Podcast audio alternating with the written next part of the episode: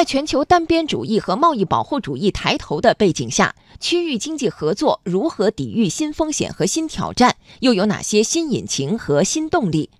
第四届中亚区域经济合作智库发展论坛昨天在西安开幕，本届主题为“以贸易促繁荣”。有关方面和智库代表表示，要重振国际贸易和投资两大引擎，加速推动中亚区域经济一体化进程。央广记者刘百轩、牛萌报道。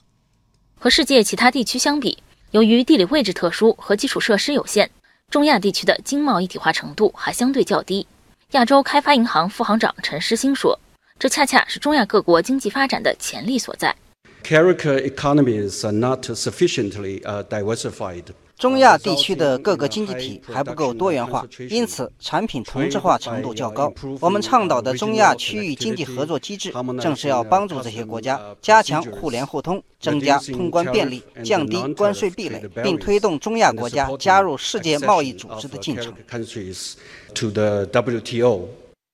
事实上，中国正在为中亚区域经济合作注入新动力。数据显示，中国已经成为中亚国家最重要的贸易和投资伙伴。去年一到九月，仅中国与中亚五国的商品贸易总额就达到约三百零五亿美元，同比增长超过百分之十五。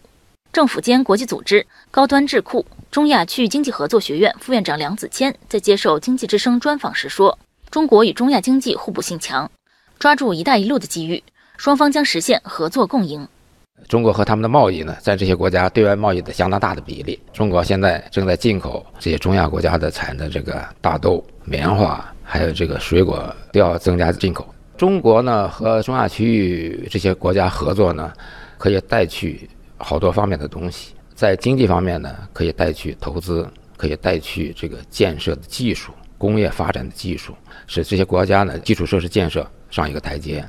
同时呢，中国呢还会带去一些新的发展理念。根据经济之声报道，就在本月，土库曼斯坦官方对外透露。中国石油天然气集团已累计为该国投资了八十亿美元。今年上半年，通过中国中亚天然气管道向中国市场输送的天然气超过了二百三十亿立方米。而在贸易方面，越来越多的中国制造通过中欧班列输送到中亚国家，返程班列已经形成了以汽车配件、建材和食品为主的固定回程货源。财政部国际财经合作司副巡视员刘伟华在现场说。